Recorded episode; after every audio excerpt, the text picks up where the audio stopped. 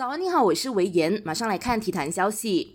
眼看英超联赛重启遥遥无期，越来越多英超俱乐部希望放弃本赛季，不过当中就不包括曼联了。曼联发表声明，表示支持完成本赛季的英超比赛，只是所有东西都要有两手准备。曼联也讨论了如果比赛空场进行的应对方案，包括将退款给已经买票的球迷。